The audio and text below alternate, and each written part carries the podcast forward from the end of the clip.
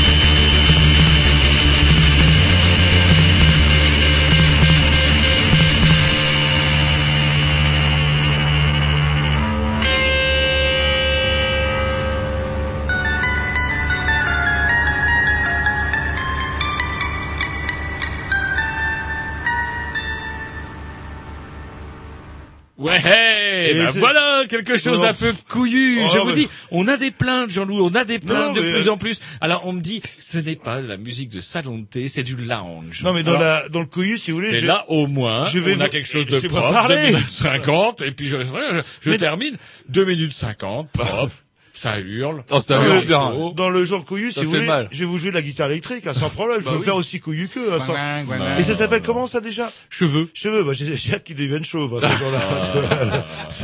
non, mais après. Ah, c'est- très bien, Tom, poursuivez comme ça. Je, je Ah. note, je note avec mon crayon Non, noir. non, c'était, on est au mois de février, moi c'est une fois par mois. Donc là, c'était le morceau du mois. Après, Oh, je passe au lounge. Ouais, ouais, ouais, Merci, merci, bon Tom. Ambiance salon de thé. Donc, euh, Une émission bourrée, mon bon Jean-Loup, comme tous les mercredis, puisque ce soir nous recevons, enfin, nous avons reçu hier, en fait, par la grâce et la magie du téléphone, Monsieur Bellepomme, professeur de cancérologie de son état à l'université de Paris 5, et aussi fondateur et président de l'association Artac, qui va venir euh, nous expliquer en deux ou trois mots pourquoi, oh, si pourquoi on, on, va mourir, quoi, en fait. Euh. si on ne se réveille pas, et parfois c'est même déjà trop tard, en tout cas pour certaines choses. Si on ne se réveille pas, on va l'avoir effectivement. euh, le médiateur à côté, ça sera une vague plaisanterie. Non, non, mais enfin, euh, oui, non, mais ah, c'est des trucs. C'est vrai que vous, enfin, ça y est, enfin, je vous expliquerai après tout à l'heure ma, ma théorie là-dessus, mais vous êtes pas clair euh, par rapport à ça. Vous êtes pas clair du tout. euh. C'est vrai. Bah, où il y a deux politiques. Il y a politique dite de l'autruche. Non, je serais assez euh, Ah ouais. partisan quelque part, quoi. Là, le- Et moi, de Et dire- celui qui est persuadé que de toute manière il va mourir. non. Et euh, le mec, Ouais, je- mais il sait pas comment. En fait. Non, non, on Euh, va avoir affaire à quelqu'un, effectivement, vous allez entendre, chers auditeurs, l'intervention d'une personne qui est passionnée et passionnante, qui va vous dire en deux mots pourquoi, effectivement, et comment ça se fait qu'on a de gros, gros problèmes, et que, bah, bah, va y avoir des élections. Tiens, enfin, lui, il nous- ne tient pas un discours politique, attention. Mais moi, je le dis, personnellement, Roger, je dis que, bah, tiens, l'occasion des élections sera peut-être le moyen de mettre sur la touche, justement, les gens qui font en sorte qu'on nous vende de plus en plus de saloperies. Et sans dévoiler l'interview, quand même, ça se termine par une, une note d'espoir. Hein, le, je, à un moment, je pose une bonne question. Ah Oui, exact. Mais ça, vous, vous inquiétez pas, il y a quand même, il y a une, il y a une note d'espoir. Vous en saurez un peu plus euh, Ouais, en écoutant vrai. le l'interview. Ouais, ça se termine sur une putain de bonne nouvelle pour nous, Bretons. Voilà, bon, sinon comme d'habitude, euh, comme d'habitude. Voilà. Allez, un petit morceau. Tiens, une question que je vais poser aux petits, parce que vous, Jean-Loup, ça serait une injure que de vous la poser. Euh, nous allons entendre un morceau interprété par le Ukulele Orchestra of Great Britain. Vous avez, allez, je vous donne cinq secondes pour deviner quel, quel est le titre de ce morceau et les interprètes originaux. Smell Late in Spirit de. Ah bah ouais, il a vu le tu. il est Bah, bah, oui. Allez, c'est par, c'est parti. The Ukulele Orchestra of Great Britain.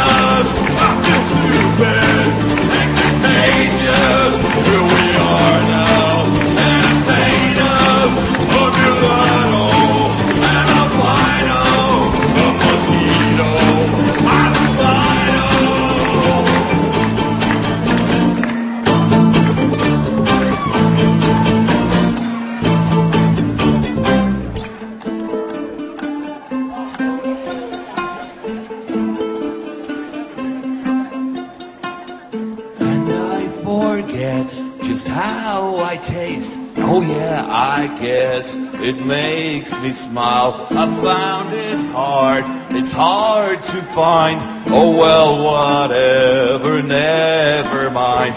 Hello, hello, hello, hello, hello, hello, hello, hello, hello, hello,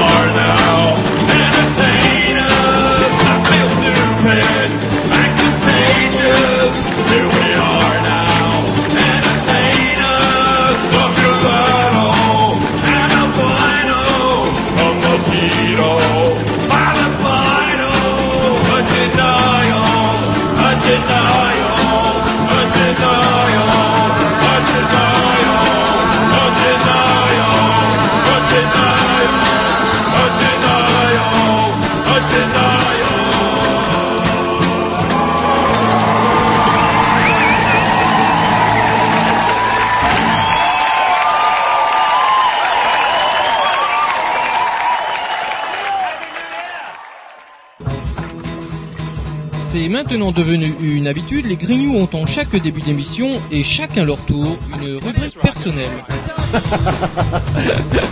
C'est ça en fait, tu vois le truc. C'est ça Philou, t'as tout compris, c'est un petit peu entre le clin d'œil, le coup de gueule du moment, mais aussi le détail de la vie trépidante d'un Grignou. C'est ça en fait, tu vois le truc. Maintenant, le problème va être de savoir qui a l'honneur d'ouvrir le micro aujourd'hui. Et ça, euh, c'est pas facile. Attendez, attends, attends, tu me laisses parler, tu me laisses parler. Ah, il est en train de me tirer par la violence, Oh, et ça me coûterait. C'est ça en fait, tu vois le truc. Et oui, c'est ça la rubrique perso. Et ce soir, rubrique euh, à Jean-Loup? Mais alors, alors, vous Ah ouais, mais il a rien. Racontez le contexte. J'ai un ordinateur, un énorme ordinateur en face des yeux. Je ne vois absolument pas la petite lumière rouge Oui. qui fait Et que. le fil est pas assez long pour le mettre sur l'écran. Et Roger qui a, qui a- qui a- Moi, j'ai mes fiches. Je vous dise Moi, j'ai mes fiches. Je note pas. des trucs. Il est entouré de collaborateurs à la musique. Vous voulez faire un petit hommage quand Ouais, même je euh, voulais quand même poser la question. Naturellement, grâce à la complicité de Grovitch, vous avez reconnu naturellement une interprétation de Nirvana. Oui. Voilà. Et voilà, que l'on doit à euh, l'Irlandais, Erwan l'Irlandais, qui nous gratifie encore de son excellente programmation. C'est mon programmateur. J'aime bien avoir un programmateur, ça fait plus pro, je trouve. Et euh, vos pigistes, autrement pour vos, euh, vos Ah articles, ça, vous les- le fais tout seul. Mes fiches, je les fais Ah, vous faites des choses, Ah vous bah faites ouais. de temps en temps des choses tout Bah, seul. Bien sûr, ah, ça bien, là. Par exemple, j'ai noté que les CRS avaient été en grève. C'est De la faim, fou. Eh, de la attendez. faim, quoi. Ouais, même des grèves de la faim, des arrêts de maladie, ils tombaient comme des mouches. Et c'est quand même suffisamment rare pour qu'on s'y attarde, quand même que les forces de l'ordre, dans un État dirigé quand même par un gouvernement de droite assez couillu, se retrouvent être en grève. Je ne comprends plus, on se croirait presque en Égypte. Mais je, crois- je croyais qu'ils avaient pas le droit de faire grève, les, les Ah, flics. CRS, CRS. ils sont pas gendarmes, ceux-là, ils sont CRS. Non, non, ils ont, non, ils ont Mais pas même le- les policiers, ils ont pas le droit. hein. Euh, si, les policiers, si, ils sont syndiqués. Ah bon euh, Il y a Ouais, un ouais. de grève. Enfin, ils ont un Les CRS de sont des policiers, des ouais, services, ils, Ah ouais, ils d'accord. pas minimum, mais euh, ils sont pas syndiqués en fait, donc ils peuvent pas être représentés et donc euh, sanctionnés. euh, et euh, bah eux, ils ont fait quoi une grève de la fin de de 6 heures, 7 heures, je crois.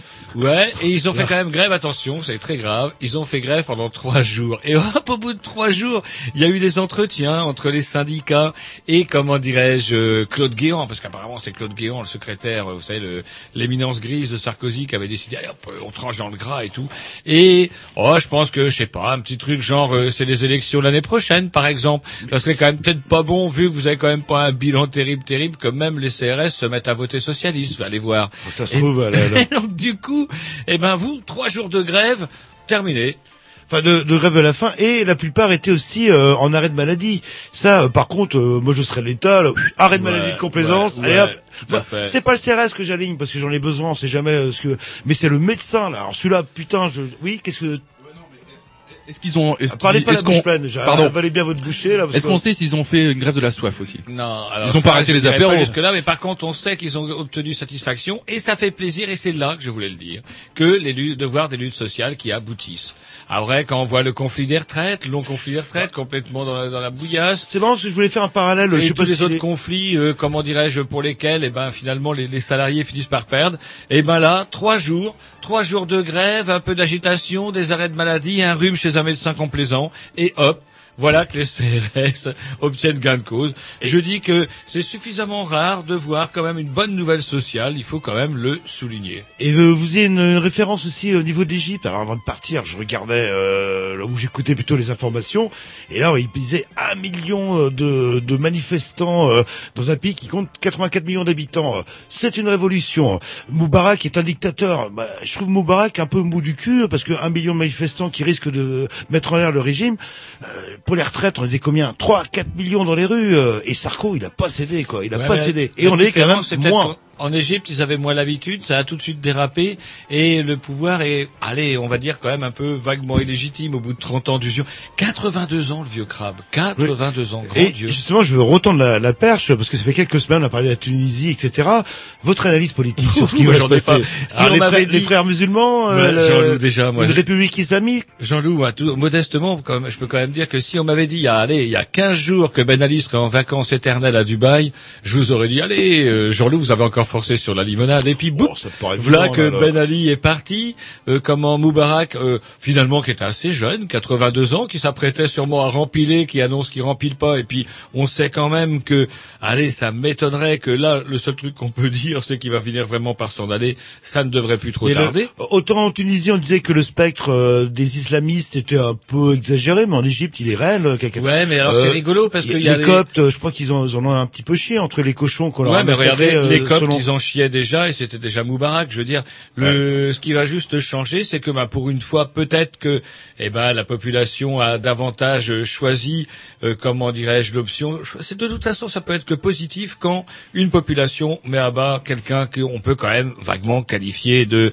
allez, autoritaire et un peu tyrannique, quand même, genre un, un- qu'est-ce qu'ils disent dans les journaux, un satrape, vous savez, ces espèces de, de, de, de princes orientaux là qui, qui se nourrissent sur le pays et qui le, à différence de Ben Ali, par contre, il a plus de couilles que Ben Ali parce que Ben Ali, lui, il mourrait au pays. Donc là, où je crois que ça, c'est le, le truc qu'a fait Bush hier soir. Ceci dit, ce sont deux peuples qui par la rue et en comment dirais-je en manifestant risquent leur vie parce que là bon vous parliez des manifestations pour les retraites on risquait pas grand chose que de l'autre côté, il n'y avait pas euh, les chars, parce que je pense que et en Égypte, par contre, là, la différence, euh, la différence est de taille. On voit encore aujourd'hui où les les pro Ben Ali qu'on peut soupçonner d'être des gens euh, carrément même choisis parmi les populations les plus pauvres, carrément euh, stipendiés par le pouvoir pour taper sur les anti Ben Ali. Bref, c'est quand même deux populations qui sont en train par la rue d'obtenir, euh, comment dirais-je, leur, bah, leur indépendance quelque part, une nouvelle indépendance, et c'est pas plus mal. Et que le discours qui était de dire oui, mais c'est des remparts contre les barbus, finalement, ces gens-là, ils se nourrissaient tellement sur la bête, ils étaient une telle caricature d'une démocratie, euh, pseudo-démocratie à l'occidentale, qu'ils ne pouvaient que faire le lit des barbus, c'est ce qu'ils ont fait. Ce qui est un peu inquiétant aussi dans les discours, euh, entendre parler de la foule, bon, l'armée, elle est bien vue, l'armée, elle est bien vue, et il la trouve même hyper molle par rapport à Israël, euh, et donc du coup, quitte euh, à refaire un régime, on, euh, on va régler le problème israélien d'un coup, ça vous fait pas peur, ça? Non, ben attendez, quand Israël s'est créé en 48, déjà tous les pays arabes étaient en guerre contre Israël. Donc, à la limite, ils retournent à leur situation de Et on peut peut-être aussi dire au pouvoir israélien, quand même, c'est Netanyahou. Hein, les Israéliens n'ont pas voté pour les plus cool. Netanyahou est toute une, parce qu'ils ont leur barbu aussi, toutes, tous les partis ultra-orthodoxes qui font partie de la majorité de Netanyahou, qui font que on ne négocie rien, on ne gagne rien, immeuble après immeuble, on chasse les Palestiniens de Jérusalem-Est et de tout ce qui peut être, euh, enfin, on gratille, on, on gratouille, on gratouille, on gratouille, on gratouille, et après, bah tiens, tant pis pour leur gueule si effectivement, on a la tête de l'Égypte, apparaît un régime qui leur est un peu moins favorable, ça leur apprendra à ne pas avoir négocié avant. Alors si je peux me permettre, Roger, euh, entre la Tunisie et l'Égypte, euh, il y a la Libye. Une contamination possible? Eh ouais, ouais, mais j'en sais rien, j'en sais rien. Moi, je vous dis, moi, je ne sais plus rien. Sais- Sauf que, attendez, chez Kadhafi, le- comment le pouvoir est... Là, c'est peut-être, ouais, hein, c'est un peu plus. Ouais, c'est valeur et discipline depuis tellement de temps. Mais regardez en Allemagne de l'Est, regardez les- en, la, la en condition, la condition de la femme en Libye est plutôt favorable. Ils ont peut-être pas forcément envie de. euh, peut-être. Et en Égypte aussi, c'est pareil. On dit oui, les barbus vont arriver en Égypte. Sauf que quand même, en Égypte, une famille sur trois vit du tourisme, mais ils ont pas vraiment envie de voir les barbus chasser les gros et gras touristes occidentaux. C'était l'analyse politique De Roger. de Roger. Attendez, a- pas, j'ai pas fini. Excellemment interviewé par Jean-Loup. Ouais. Qui lui posait les bonnes questions au bon moment. On s'écoute un petit disque, après on se continue. remettre de tout ça. En Allez. tout cas, on ira peut-être pas en vacances. Allez, un petit peu, allez, Oh, ambiance salon de thé, tiens, pour changer avec euh, Oh, Alice. putain. Alice Lewis. Ouais. C'est parti.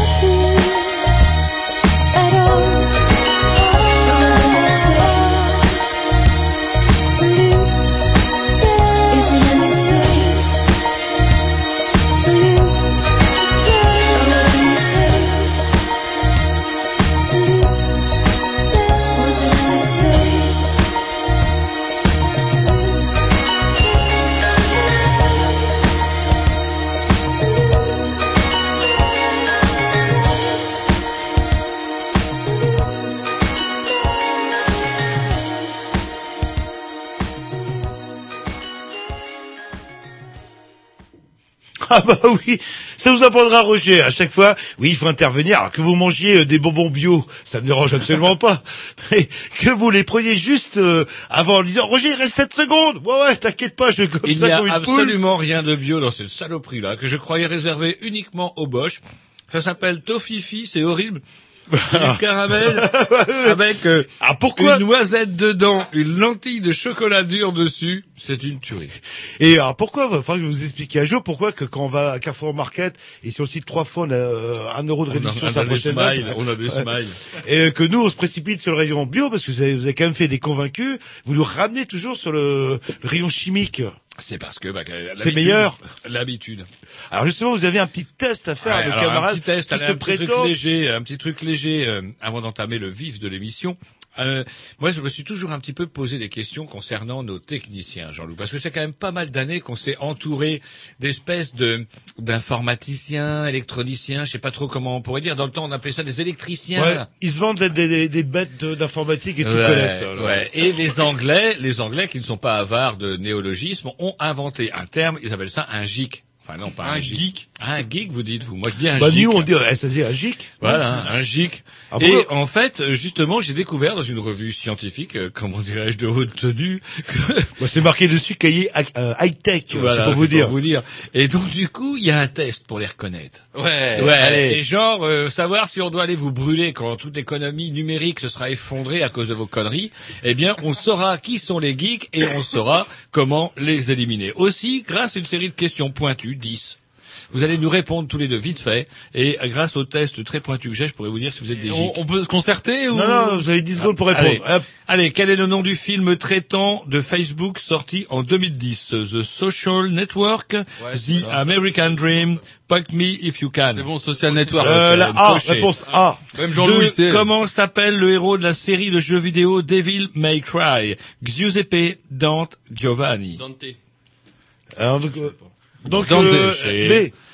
Bien avant l'iPad, Apple avait conçu une sorte de mini-tablette. Il s'agissait de la Pascal, la Newton ou la Watson. Ah, ils savent Ah, pas. ah. Watson. Watson, Watson, c'est Watson. La nouvelle Freebox V6 a été désignée par Stark, Pinifania, Pinifarina, Putman. Même moi, je sais. Stark. Oh. C'est vraiment ce que vous citez, Freebox. euh, Quel animal Apple, est le ah, symbole de Twitter? Un chat, un guépard, un oiseau? Facile. Un oiseau. Un oiseau, ça tweet. Ouais. Ça tweet, Oui, un oiseau. c'est- Vous savez ce que c'est un oiseau, effectivement? Je sais pas s'ils ont jamais ça veut un dire quoi, tweeter, au fait Oui, euh, ils ne savent même plus. c'est Quelle est c'est- la Le révolution tweet, c'est c'est le, le cri de l'oiseau. C'est fait écrit tweet, l'oiseau. tweet. Un oiseau, ça tweet? Oui. Ah bah j'ignorais, bah, je sais pas. Il me semble, hein. J'espère. Roger. Alors, euh, question 6. Quelle est la révolution apportée par la prochaine console portable de Nintendo? La 3D sans lunettes, la réalité virtuelle ou l'holographie? La 3D sans lunettes. La 3D sans lunettes. 3D sans lunettes, coché. Alors, On va avoir tout alors, bon, c'est sûr. J'essaye de faire vos C'est points en tout même temps. Question mais 8. On Question fera, 8. on- fera les Question pauses après. le disque. En, ouais, exact. Bah en oui. quelle année a été lancé Google? En 95, 98 ou 2000 Euh, Alors, vous répondez tout de suite. en 2000. 2000, Non, coché. euh, Perdu, oui. j'ai coché. 8. Quel a été l'artiste le plus 2006. visionné sur YouTube en 2010 Lady Gaga, Justin Bieber ou Madonna Même moi, je sais. Euh, Justin Bieber.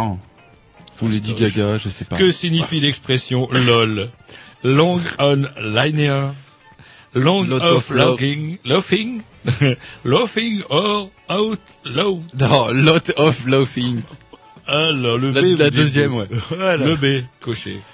10. Sur Twitter, un message ne peut excéder 80 caractères, 140 caractères ou 250 J'ai pas écouté le début de la question. Mais oh, Allez-y. mais non, mais putain. Sur Twitter. sur 250. Twitter. Combien vous dites? 250. 250. C'est marqué. Et voilà. Bon, bah écoutez, on va s'écouter un petit disque et on va savoir si c'était vraiment des vrais geeks ou, ou Voilà. des putains de Et geeks. Si on doit aller les brûler ou si c'est des geeks, on va pouvoir se foutre de leur gueule parce que ce n'est que des putains de geeks. C'est parti, une programmation à, au petit, à Tom, ouais, donc euh, de la musique, quoi. Hein de la petite musique tranquille. Voilà. Voilà. Iggy Pop. ah, euh, hip-hop. Ah, euh, hein. bien, bien, bien, fiston. Je savais que je pourrais en faire quelque chose.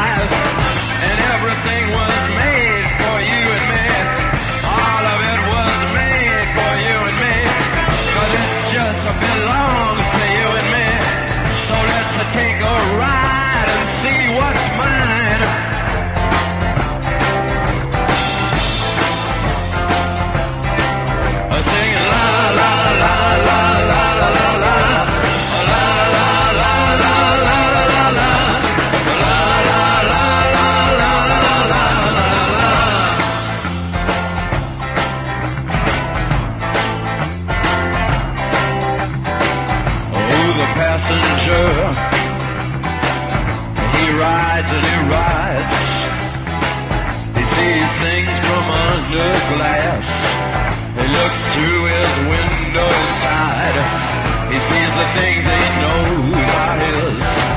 He sees the bright and hollow sky. He sees the city sleep at night. He sees the stars are out tonight. And all of it is yours and mine. And all of it is yours and mine. So let's ride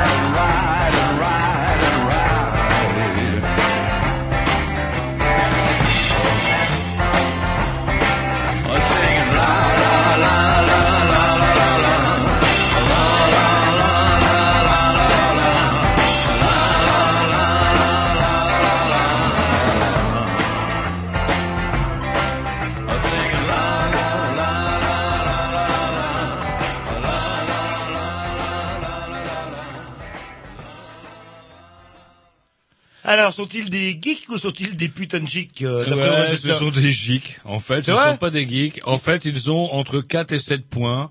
Et pour leur, des gens à qui on pourrait dire des notions, certes, mais euh, peut largement mieux faire. Bon, ça me va, moi, ça me va très si bien. Vous tenez, si vous vous teniez un peu plus au courant des nouvelles tendances numériques, euh, il vous, il vous manquerait un peu moins euh, de, de, de ce qui manque effectivement au, au bon geek, quoi. Et quand, et quand votre patron va recevoir le résultat du test dès demain, dès demain matin, que dis-je, Voilà. euh, dès, dans la nuit, Et en on fait, vous conseille un petit stage de rattrapage sur le net pour être à niveau. Mais il sort d'où votre test tout pourri, là C'est un truc C'est scientifique, c'est marqué.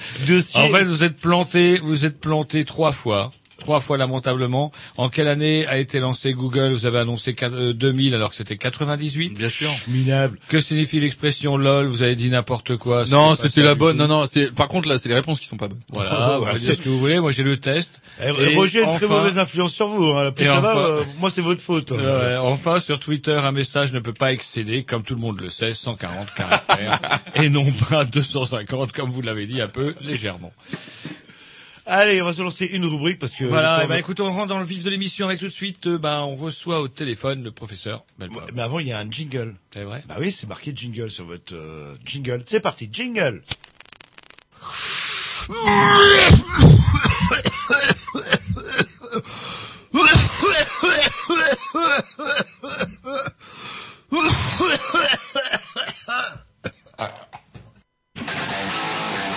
Rubrique santé. Voilà, et ben pour la rubrique santé ce soir, euh, comment on reçoit le professeur Belpom, professeur de cancérologie à l'université de Paris 5. Et il nous fait la joie de, bah, de venir parler un petit peu avec nous de, de ses travaux et notamment de l'association Artac dont il est le fondateur en 1984 et pour laquelle il a, euh, comment dirais-je, donné une interview au journal Ouest France au mois d'octobre, interview dans lequel effectivement le professeur Belpomme, euh, comment fait part de ses, ou on peut dire même plus que vives préoccu- préoccupations, pardon, concernant l'environnement et tous les problèmes qui y sont liés, notamment l'usage abusif et totalement délirant, délirant, on va dire, de pesticides est fondé en 1984. Et si on vous, si on se permet de, de prendre un peu de votre temps euh, ce soir, c'est parce que euh, on vous a découvert nous dans un article de West France euh, au courant octobre. Euh, euh, je ne sais pas si vous en avez le, le souvenir. Vous avez- Et dans cet article, comment dirais-je, eh bien, euh, comment vous, développ- vous développiez, bah, qui nous a permis déjà de connaître votre association, vous développiez, comment dirais-je, euh, euh, tout un argumentaire concernant un domaine qui nous, en Bretagne, nous préoccupe au plus haut point parce qu'on est quand même un petit peu une région agricole, à savoir un lien de plus en plus avéré et euh, qui ne nous surprend pas, nous, quand on voit que, par exemple, le moine papillon ou sauterelle a déjà disparu de nos, de nos champs. En tout cas, un lien de plus en plus avéré entre les substances chimiques que l'on pulvérise à gogo euh, dans nos champs et le cancer.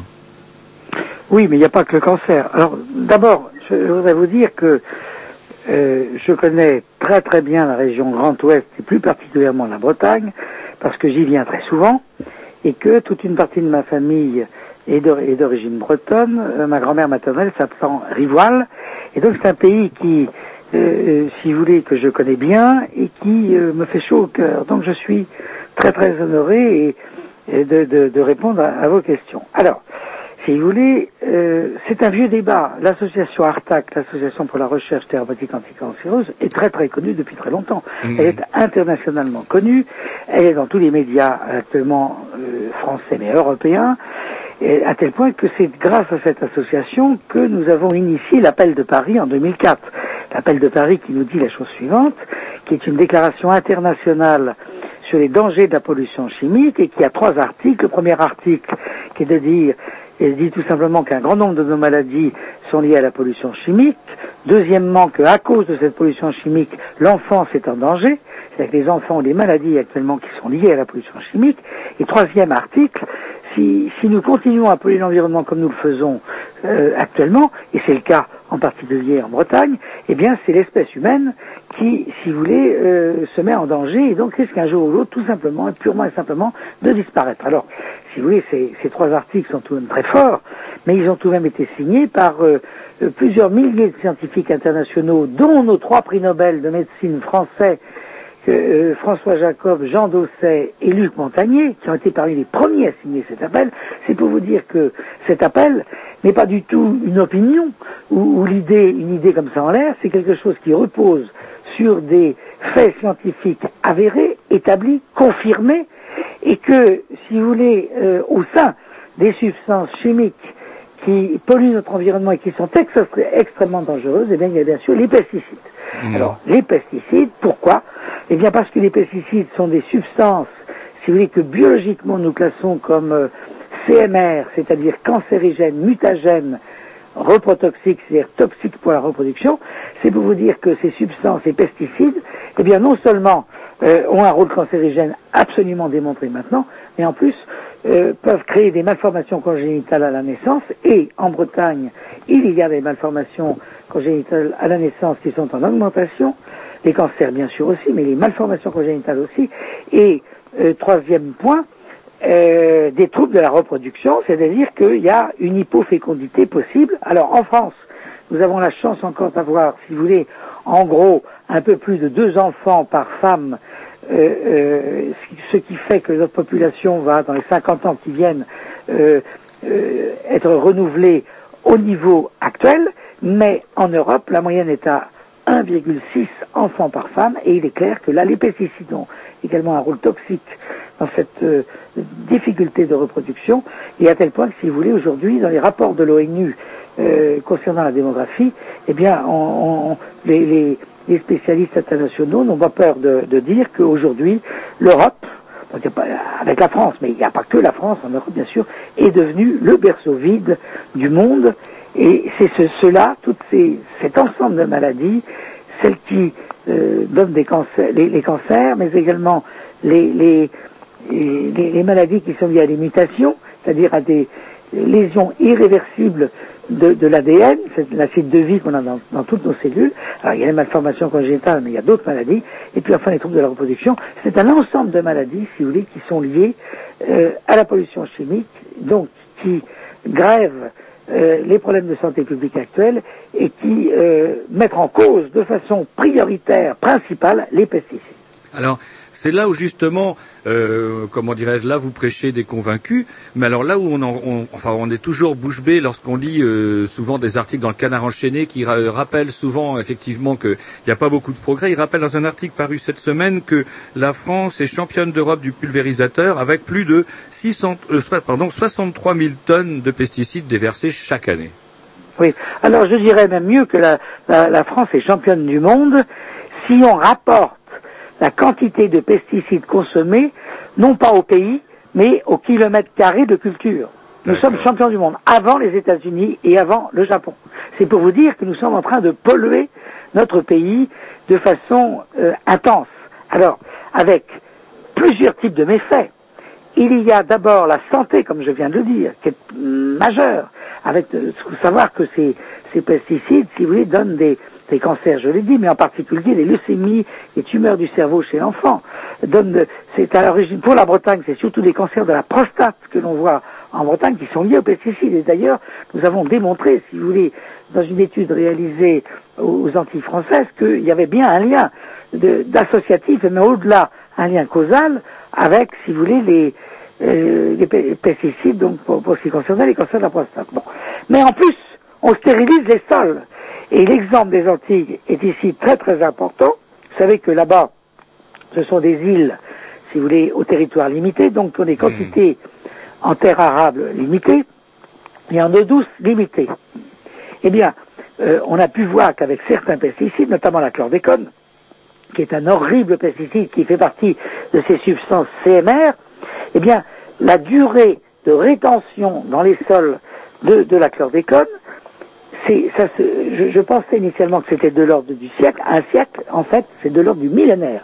Les, les nouvelles euh, études qui ont été faites par l'INRA, Ah ouais. c'est tout de même pas n'importe qui, les gens de l'Institut national de recherche économique, ont pu démontrer, c'est mon ami Cabidoche qui l'a fait en Guadeloupe, que pour ce qui est de la chlordécone, dans les endosols, c'est-à-dire ces sols qui sont d'origine volcanique, si vous voulez, ça pouvait rester euh, entre 7 siècles et 10 siècles, donc presque 1000 ans. Et que ça veut dire en, te- en termes clairs que 20 à 40 générations d'Antillais sont, vont, vont, vont être contaminés euh, pendant euh, presque pratiquement donc euh, 1000 ans.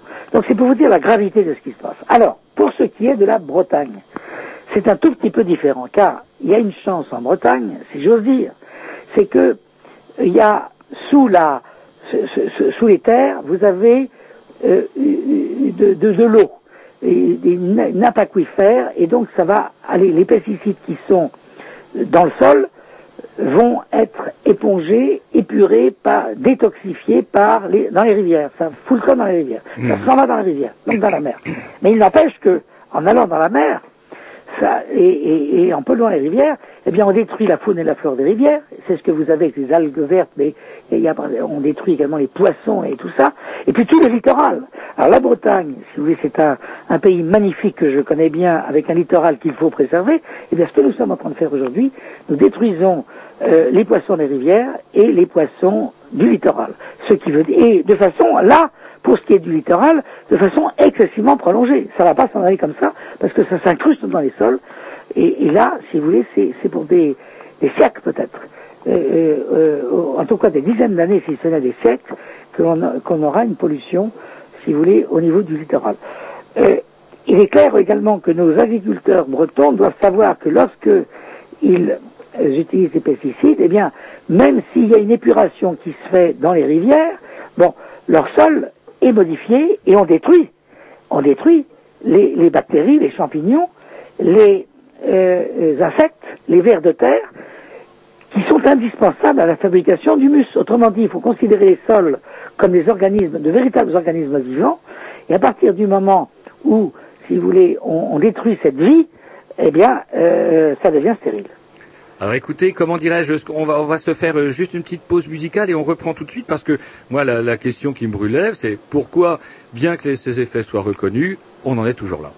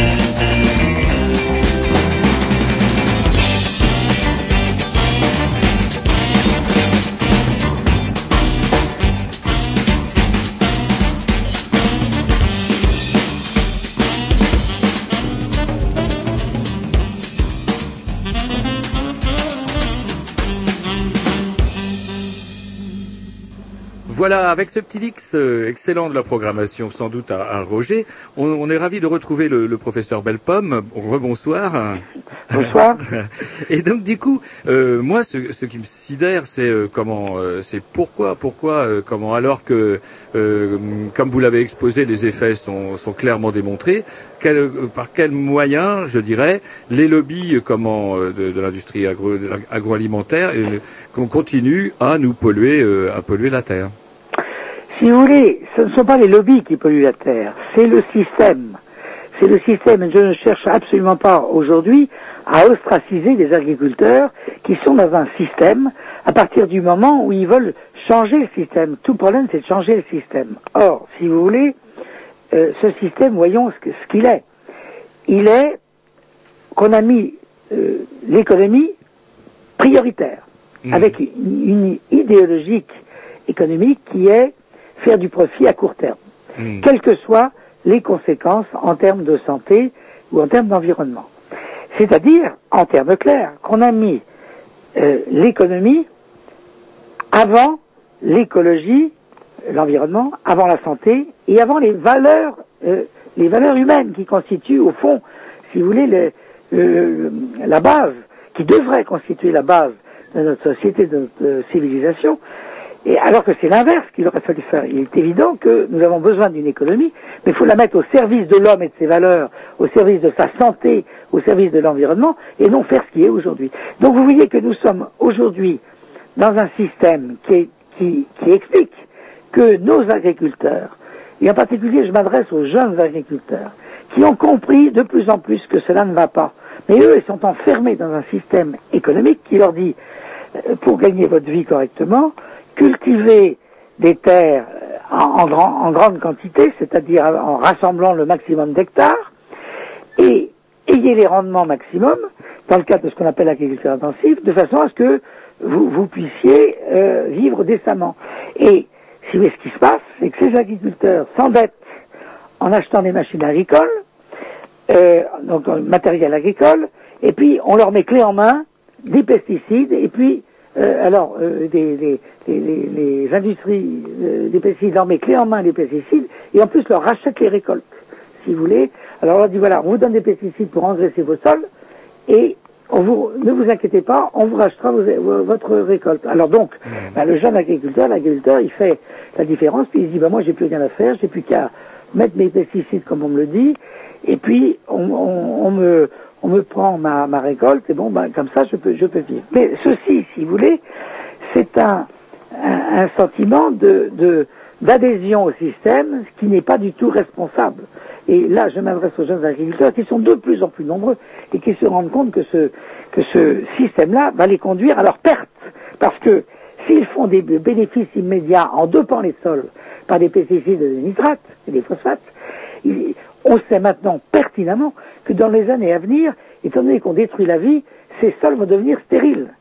Et l'exemple clé, c'est les Antilles. Pourquoi je me suis euh, battu et que je me bats toujours, si vous voulez, pour faire reconnaître le, le véritable crime contre l'humanité qui se perpétue aux Antilles, et notamment en Martinique, une île que je connais parfaitement bien, c'est que dans cette île, vous avez à peu près 10% de, de, de terres arabes qui sont encore pas trop polluées et sur, sur lesquelles on pourrait faire du bio. C'est très bien. Vous en avez 10% qui sont pollués pour 1000 ans. Là, absolument, on ne peut plus rien faire. Alors, il y, a, il y a bien sûr les, les gens de l'immobilier qui sont déjà là, vous disant, bah oui, bah on va construire, etc. Mais attendez, mais euh, vivant sur ce rocher perdu dans l'océan Atlantique, c'est pas avec du béton des immeubles qu'on va vivre. Si on n'a pas de denrées alimentaires produits localement et qui soient saines, euh, un jour ou l'autre, la population qui est attachée à ce petit rocher, comme le disait Aimé Césaire, va disparaître.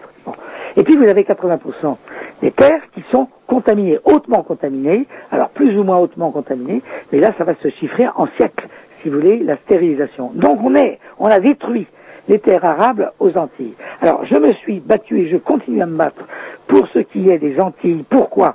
Ben, D'abord parce que il faut essayer de sauver au maximum euh, les Antillais de- de- du désastre euh, agricole et sanitaire qui est en train de naître là-bas. Et puis, ça nous, et deuxième point, parce que ça nous sert d'exemple. Et il est évident que ce qui se passe là-bas, eh bien, c'est un exemple, avec quelques nuances, quelques nuances près, qu'il faut transposer en métropole, donc ici, et en particulier en Bretagne. C'est la raison pour laquelle je m'adresse aux jeunes agriculteurs, je leur dis, halte, n'écoutez pas les sirènes des, des, des, agriculteurs ou des responsables syndicaux agricoles qui vous disent que tout va bien dans le meilleur des mondes, que on n'attaque pas les sols, pas du tout.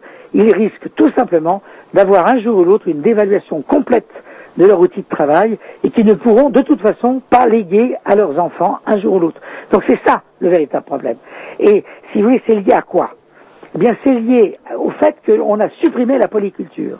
C'est-à-dire, en supprimant la polyculture, si vous voulez, on a supprimé les rotations, on a supprimé l'élevage associé aux fermes, comme ça existait en Bretagne il y a 25 ou 30 ans, et donc on n'a plus d'engrais organiques. N'ayant plus d'engrais organiques, euh, plus, à ce moment-là, ben, on met des engrais chimiques. Et quand vous mettez des engrais chimiques, vous êtes obligé de mettre des pesticides de façon à éviter les prédateurs. Alors que lorsque vous mettez des engrais organiques, il n'y a plus besoin de mettre de pesticides. Alors, vous avez peut-être des rendements un tout petit peu euh, moins importants si vous ne mettez pas de, de si, vous mettez des engrais organiques, sans pesticides, mais au moins vous récupérez le prix qui ne pourra qu'augmenter au niveau des pesticides. Donc si vous voulez, si vous organisez bien votre ferme, en revenant à la polyculture, en revenant, en y associant une partie d'élevage, en y associant, si vous voulez, euh, les rotations, bien sûr, qu'il faut, il faut revenir à un système de rotation, en y associant notamment au cours de ces rotations des engrais verts l'hiver- de façon à refertiliser le sol, et à mettre de la luzerne qui prend l'azote de l'air et qui vous évite, si vous voulez, euh, de, de rajouter des nitrates, eh bien, vous allez avoir certes des rendements un tout petit peu inférieurs à l'agriculture intensive, mais vous allez pré- préserver votre sol, et par ailleurs, vous allez faire des économies sur les pesticides. Donc il est clair qu'aujourd'hui c'est la voie, tout en disant, je ne suis pas en train de dire euh, qu'on va retourner à l'ancien système avec la bougie, le vélo, euh, le- les chevaux, les, etc. Non, la fraction animale, non. Je suis en train de dire qu'il faut prendre ce qu'il y a de bon dans le modernisme aujourd'hui, et je pense qu'une ferme, si vous voulez aujourd'hui, euh, euh, moderne, peut tenir compte, avoir un ordinateur, avoir même une autonomie énergétique, si vous voulez, avec euh, euh, le, solaire, par exemple. Euh, on peut même imaginer que les, machines pourront un jour fonctionner grâce aux huiles que l'agriculteur a lui-même fabriquées, si vous voulez. Bon, avec une gestion la plus moderne possible, mais en respectant ce qui fait la poule aux odeurs, si vous voulez, qui est le territoire, le terrain qu'on cultive. Et aujourd'hui, nos agriculteurs, sans s'en rendre compte, parce qu'on les trompe, parce que le système actuel les trompe, eh bien, ils sont en train de tuer la poule aux odeurs. Et c'est ça là que je dis. Non seulement il y a des problèmes sanitaires, mais il y a aussi des problèmes agricoles, et la facture sera excessivement lourde à payer si on ne change pas radicalement le système. Très bien. Et euh, comment dirais-je pour revenir, vous parliez tout à l'heure de l'appel de Paris en 2004, mais pour revenir à, à l'Artac euh, en particulier, c'est écrit en 1984, euh, c'était 20 ans avant. Euh, comment euh, cette association, euh, alors, ça s'appelle Association pour la recherche thérapeutique anticancéreuse, comment elle est née en fait euh, À partir de quel constat ou de quelles Si vous inquiétudes voulez, cette association est née en 1984 parce qu'à l'époque, il n'y avait pas de recherche euh, euh, cancérologique, clinique cancérologique, c'est-à-dire chez les malades bien structurée.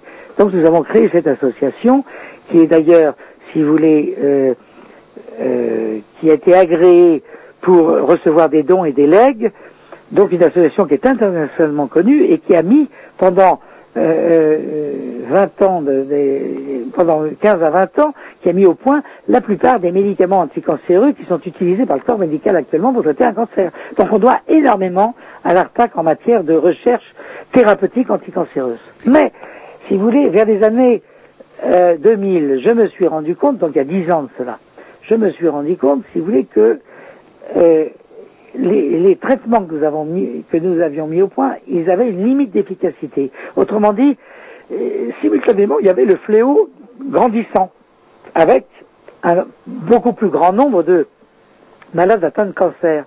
Et je me suis dit, bon ben, ce, ce- ce nombre plus grand de malades atteints de cancer, vous savez qu'actuellement, c'est presque une famille sur deux qui est concernée par euh, le cancer. Il y a 350 000 nouveaux cas de cancer par an en France. Alors que, il y a 20 ans ou 25 ans, vous en aviez la moitié moins. Bon, et moins, moins, euh, moins de la moitié. Donc ça, veut dire que c'est une explosion aujourd'hui du nombre de, de cas de cancer. Alors, la thèse classique vous dit, bah, bah, c'est lié parce qu'on mange trop de viande, pas suffisamment de fruits et légumes, euh, parce qu'on fait pas suffisamment de sport, etc., etc. Tout ceci n'est pas validé scientifiquement. Ce sont des idées. On sait maintenant que, d'après les travaux que nous avons faits, donc vers les années 2000 à peu près, nous avons donc changé de fusil d'épaule vers les années 2000 en se disant, bon, bah, puisque les traitements euh, arrivent à, une, une espèce d'apogée, il faut jouer la carte de la prévention, Mhm. c'est-à-dire d'éviter que les cancers arrivent. Et à partir de ce moment-là, on a fait des études épidémiologiques pour nous dire, bon, ben, à quoi, à quoi sont liés les cancers? Alors, un cancer sur quatre, on sait que c'est le tabagisme. Là, il n'y a pas de problème parce que dans la fumée et les goudrons qui résultent de la combustion du tabac, vous avez des substances cancérigènes. Alors là, on a l'explication. Il est évident que la première lutte et la première recommandation qu'il faut faire, notamment à la- à la- à l'adresse des femmes et des jeunes, c'est bien sûr de ne pas fumer, de fumer le moins possible, car ça crée des cancers. Et aujourd'hui, vous savez qu'il y a une augmentation du tabagisme féminin et une augmentation euh, parallèle du nombre de cancers du poumon chez la femme. Et là, c'est affreux, parce que c'est les femmes qui fument, beaucoup ne se rendent pas compte qu'un jour ou l'autre, là encore, il y aura une facture à payer,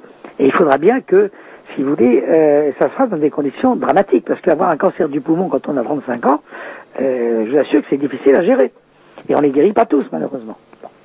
Alors, un cancer sur quatre lié au tabagisme. Mais alors, la question que- qu'on s'est posée vers les années 2000-2002, et juste précédant l'appel de Paris en 2004, c'est les trois cancers sur quatre non liés au tabagisme, à quoi sont-elles liées Et c'est là que nous avons été convaincus, grâce à une analyse des facteurs de risque traditionnels et à, à- à, si vous voulez, des, des recherches personnelles que nous avons faites dans le domaine de la cancérisation chimique, que en fait, ces trois cancers sur quatre non liés au tabagisme, eh bien, ils étaient liés à l'environnement, c'est-à-dire à une dégradation physique, chimique ou biologique de l'environnement.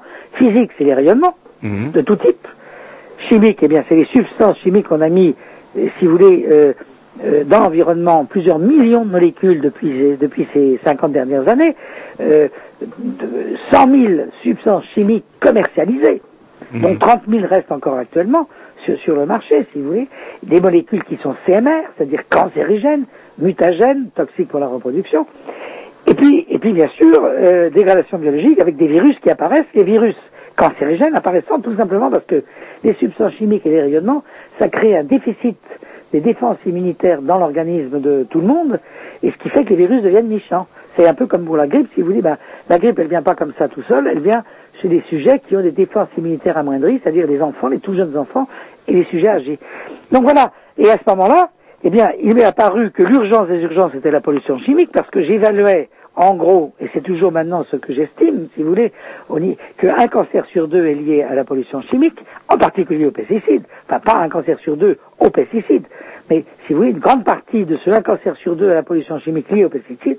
Et donc, à ce moment-là, je me suis dit, ben, appel de Paris, il faut tout de suite informer la population générale, les scientifiques, rassembler, si vous voulez, les scientifiques avec les, des associations citoyennes, et puis formuler l'appel de Paris. Et l'appel de Paris a eu un retentissement, et a un retentissement considérable, puisqu'il a été signé, par, comme je le disais, par des milliers de scientifiques internationaux, et tenez-vous bien, par tous les conseils de l'ordre des syndicats médicaux des 25 États membres de l'Union européenne à l'époque. Il nous reste les deux derniers membres là, nouvellement arrivés en Europe, euh, que nous allons faire signer incessamment sous peu, lors notamment, et c'est un scoop que je vous donne, lors de notre prochain colloque, le troisième colloque de l'appel de Paris, qui aura lieu à la maison de l'UNESCO les 12 et 13 avril prochains, euh, et qui concernera euh, le deuxième article de l'appel de Paris, c'est-à-dire l'enfance en danger, puisque le la thème en sera les, euh, la santé des enfants face à la pollution. Voilà où nous en sommes aujourd'hui, le combat que nous menons. Et vous voyez que l'ARTAC est un fer de lance qui a permis de comprendre pourquoi nous allions au-delà du cancer et que le message était urgent et qu'on devait, si vous voulez, euh, au nom du serment d'Hippocrate, je devais en tant que médecin ne pas rester uniquement euh, euh, au, chevet de mes malades ou, dans, des laboratoires de recherche, mais informer la population, nos concitoyens, comme Hippocrate l'a fait lors de la dernière partie de sa vie, où il a informé les citoyens d'Athènes de, de cette nouvelle médecine qu'il préconisait à l'époque et qui était une médecine d'observation et non pas une médecine religieuse ou d'idées, dit idéologique. C'est oui, car il est, il, est un fait aujourd'hui que nous avons oublié de regarder ce qui se passait devant nous, d'observer, et que aujourd'hui, euh, ce qui se passe au niveau de la santé et au niveau de l'agriculture, c'est un, une véritable bombe, bombe à retardement qui se prépare, un désastre qui se prépare dans les années futures, car il n'y a pas de secret. Il faudra bien payer un jour la facture des méfaits que nous faisons à l'égard de la nature. Il y a aussi justement, euh, comment est-ce que Will l'Artac est lié aussi justement au programme REACH, R-E-A-C-H, qui visait à, à recenser comment euh, toutes les substances chimiques et à, se livrer à une analyse des, des conséquences de ces molécules? L'ARTAC a été, si vous voulez, initiateur de l'appel de Paris. Bon.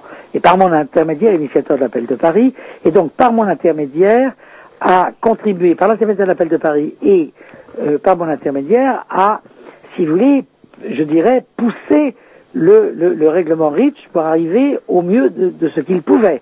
Et ce règlement REACH, si vous voulez, il, est, il existe, il est un, un premier pas qui va dans le bon sens, mais il est bien sûr insuffisant, car si vous voulez, euh, aujourd'hui, d'abord, est-ce qu'on le, c'est pas le tout d'avoir mis euh, en, en place un règlement, il faut encore qu'il soit respecté. Alors je ne suis pas sûr aujourd'hui qu'il soit totalement respecté. Il y a des passe-droits et, et d'ailleurs, si vous voulez, en antenne, vous me le disiez, les passe-droits concernent ce qui se passe en Europe aujourd'hui, puisque euh, il y a des directives concernant les pesticides et que Qui sont euh, ouais. d'un- elles sont détournées, il y a des exonérations, c'est ce que le canard enchaîné dit avec juste raison. Bon.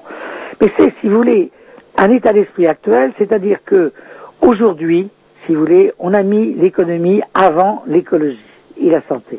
Donc, ce que, euh, je le dis très franchement, il y a eu le Grenelle de l'environnement. Bon.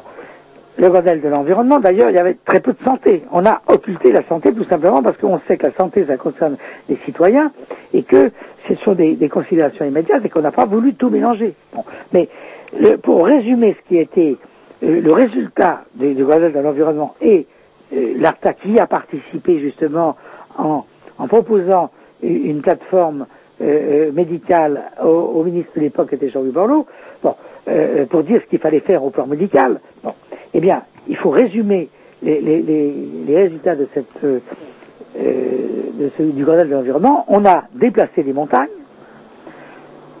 pour accoucher d'une souris qui n'est même pas verte.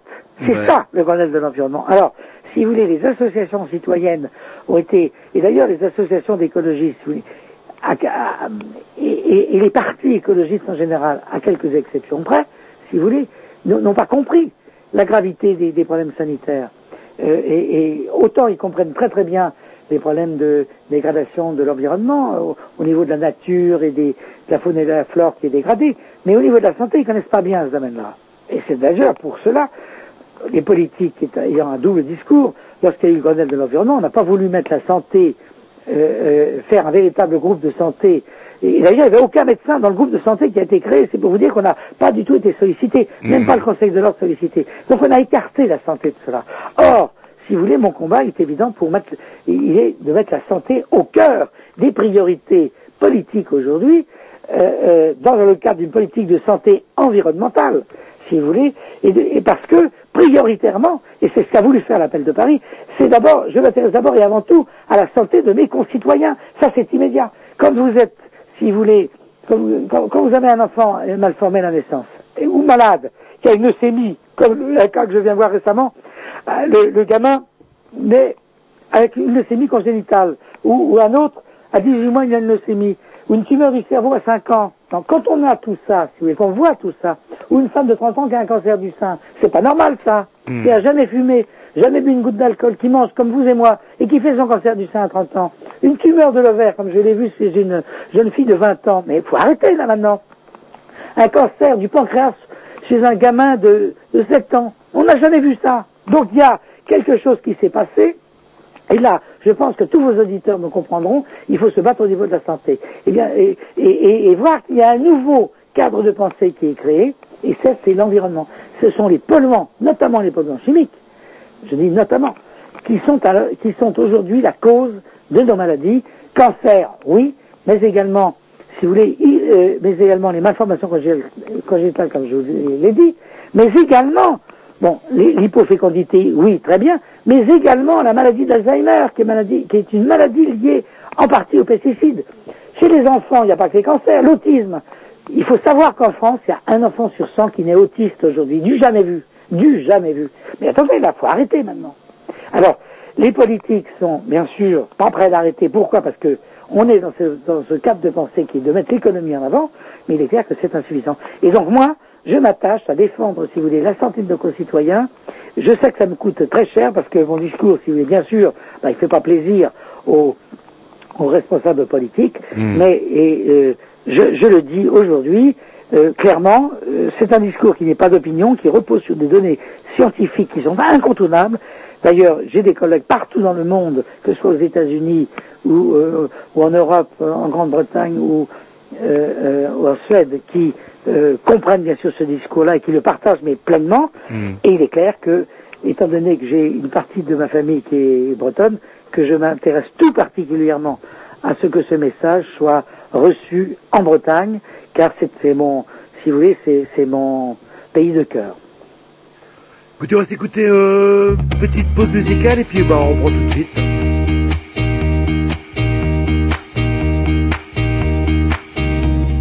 Best thing I've ever told you. Didn't you know? I've never felt so mean in my life before. Didn't you know? I want you to open your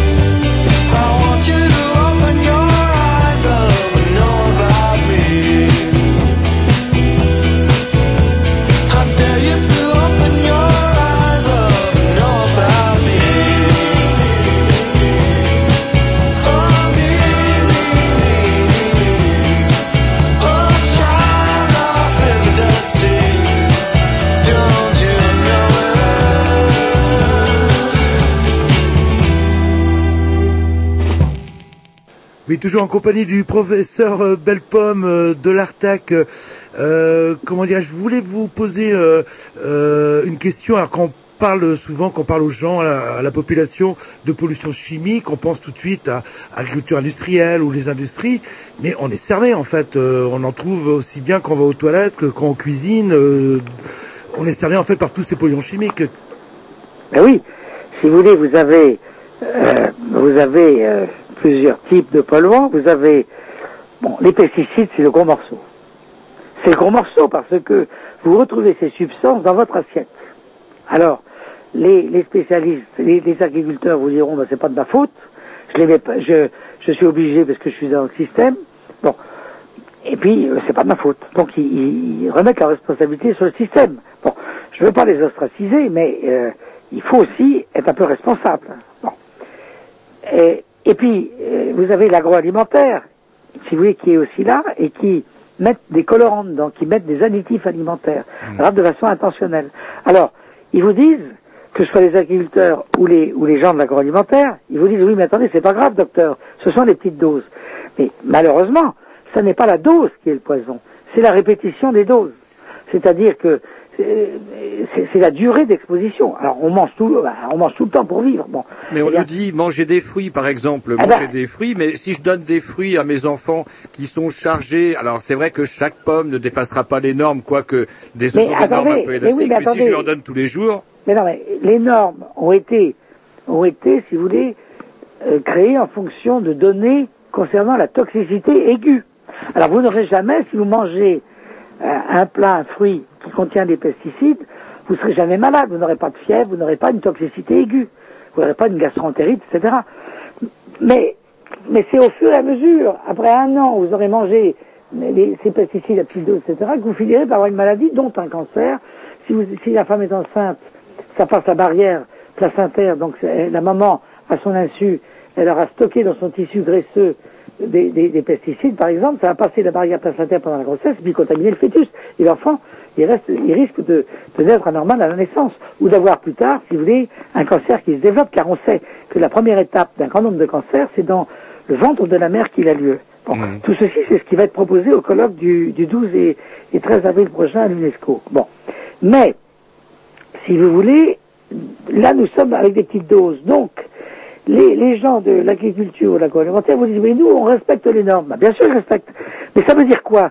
Ça veut dire que les normes qui ont été déterminées en fonction de la toxicité aiguë, ne nous protègent pas contre la toxicité chronique, c'est-à-dire les faibles doses.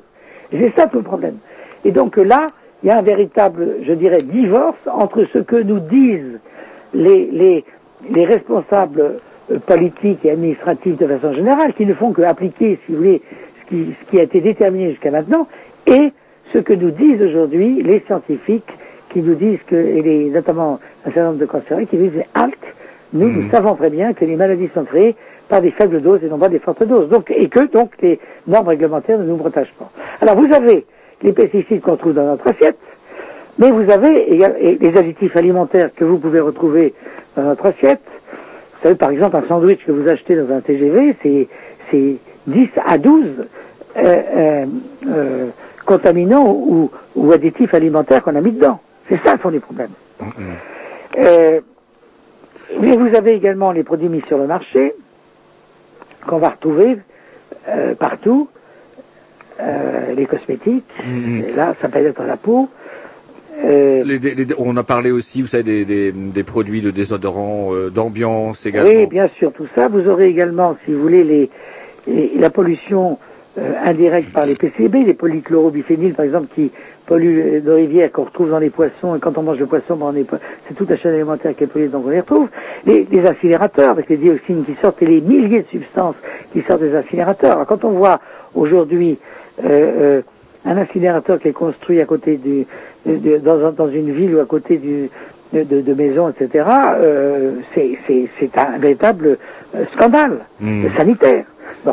Et puis vous avez bien sûr les zones industrielles de façon générale. Alors là, il y a, il y a, si vous voulez, sans entrer dans le débat avec le nucléaire, mais vous avez déjà l'in- l'industrie qui, euh, euh, avec des, hydrocarbures aromatiques polycycliques qui sortent, si vous voulez, des, cheminées d'usine, et ces, molécules vont euh, bien sûr se, euh, polluer l'environnement, euh, les sols, l'eau, etc. Et on finira tout ça par retrouver, là pour ce qui est de ces molécules, ben, d'abord dans la respiration, et puis après, éventuellement, dans notre assiette. Euh, les trois voies de contamination, c'est la respiration. Euh, alors là, bon, c'est surtout les hydrocarbures aromatiques polycycliques qui sont dans les fumées, d'ailleurs dans les gaz d'échappement des voitures aussi, dans les fumées d'u- d'usine, les gaz d'échappement des voitures. Vous avez euh, la la- l'assiette, c'est-à-dire la voie alimentaire. Là, on va retrouver bah, les dioxines, par exemple, qui sortent de l'incinérateur, les, euh, les, les additifs et les contaminants dans les pesticides alimentaires, les nitrates, bien sûr aussi, qui sont pas eux-mêmes cancérigènes, si vous voulez, mais qui sont transformés malheureusement par des bactéries qui sont dans notre, les microbes qui sont dans notre gros intestin, en nitrites qui sont hautement cancérigènes.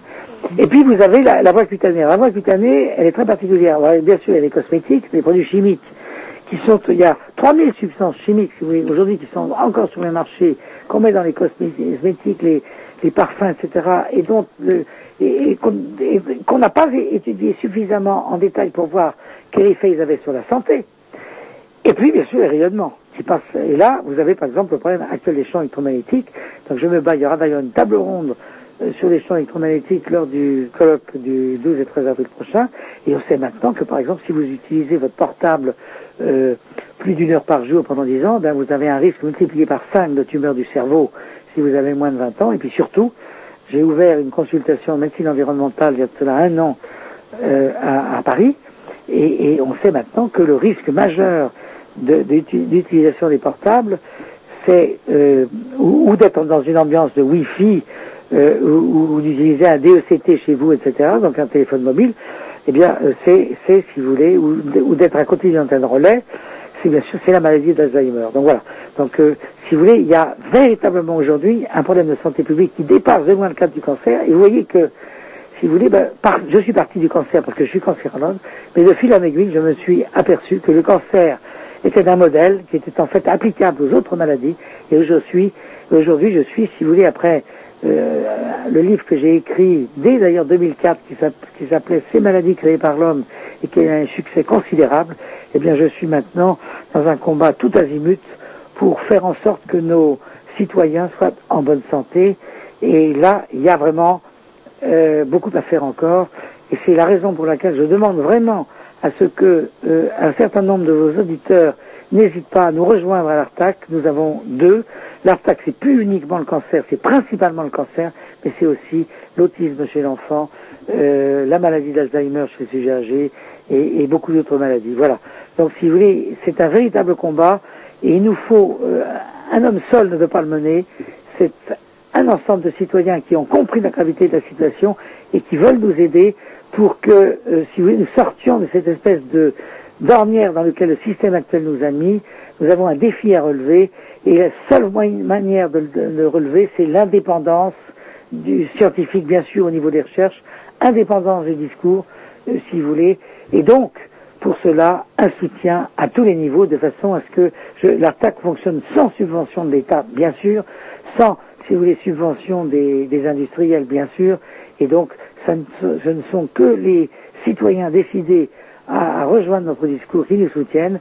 Et alors là, il y a un site qui est facile à avoir, c'est artac, euh, point, attendez, Oui, point- on trouve- il sera Ah, non, non, c'est site, euh, www, euh, trois- www.artac, A-R-T-A-C, point info, je crois, quelque chose comme ça. On, on va le retrouver sur, nos- sur notre site. Voilà, remettez-le, remettez-le, et ainsi que peut-être si vous pouviez mettre l'email de l'Artac, la- l'adresse de l'Artac, c'est 57-59 rue de la Convention, Paris 75-015.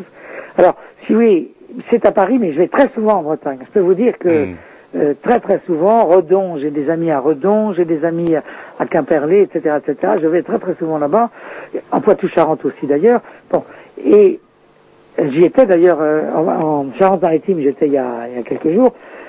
Euh, et mettez aussi euh, le- l'email également pour nous envoyer ça.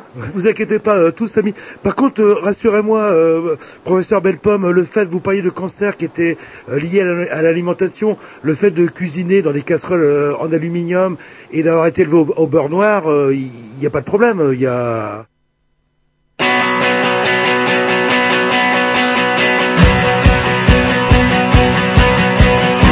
The dead dance and the living whisper through a phone.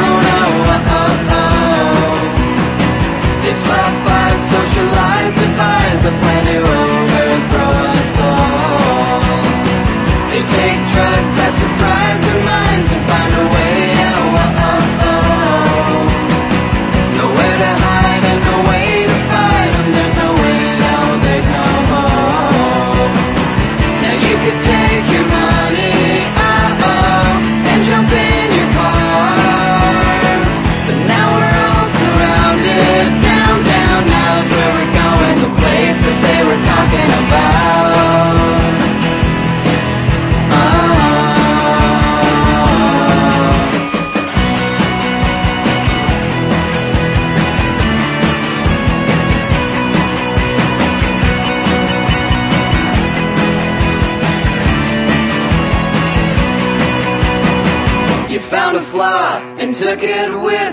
the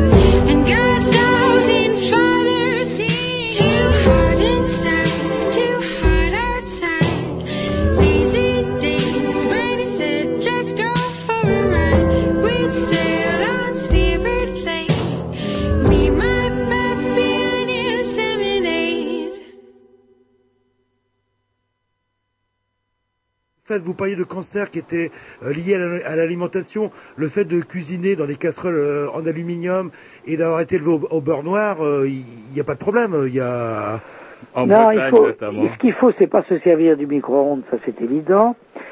Euh, mettre, quand on conserve au frigidaire des aliments, faut les mettre dans des aliments en verre et non pas dans des euh, dans des casseroles. Ne jamais conserver au frigidaire des et, ou à température ordinaire des des, des- aliments dans des casseroles métalliques.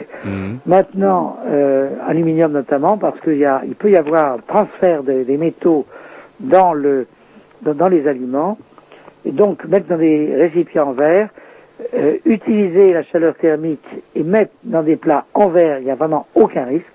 Jamais, bien sûr, utiliser de, de, de, de plats métalliques quand on euh, met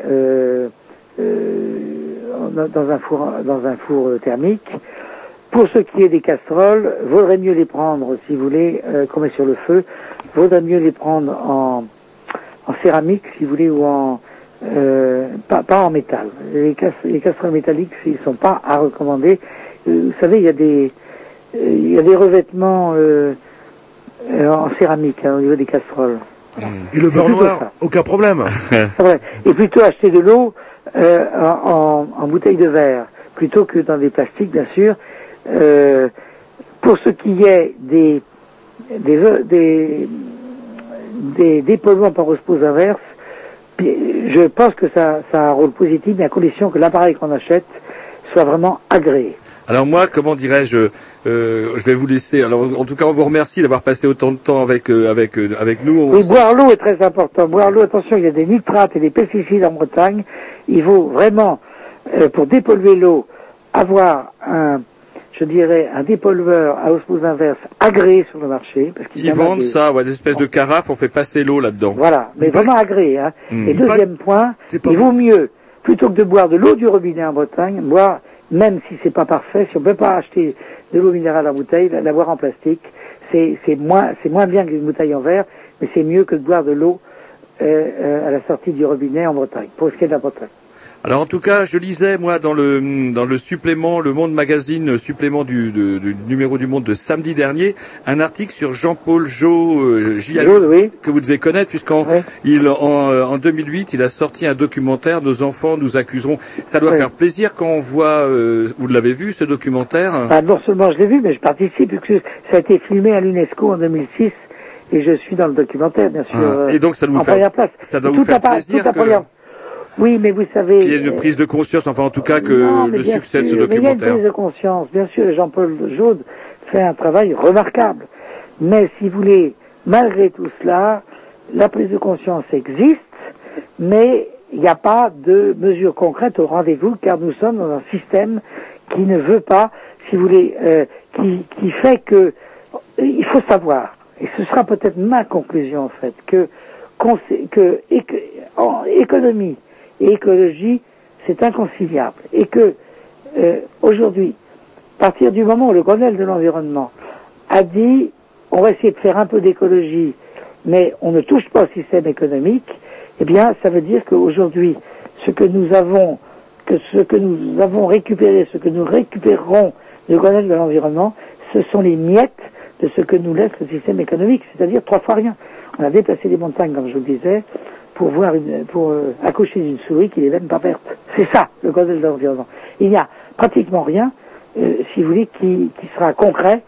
Quelques petites choses tout de même. Bon, ça va pour ces petites choses-là dans le bon sens, mais c'est largement insuffisant compte tenu du défi que nous avons à relever. Et croyez-moi, ce défi, il faut vraiment que nous autres citoyens, c'est la troisième force, nous relevons les manches pour que euh, nous puissions enfin sauver nos, nos enfants et les générations futures de, de maladies euh, très sérieuses et très graves.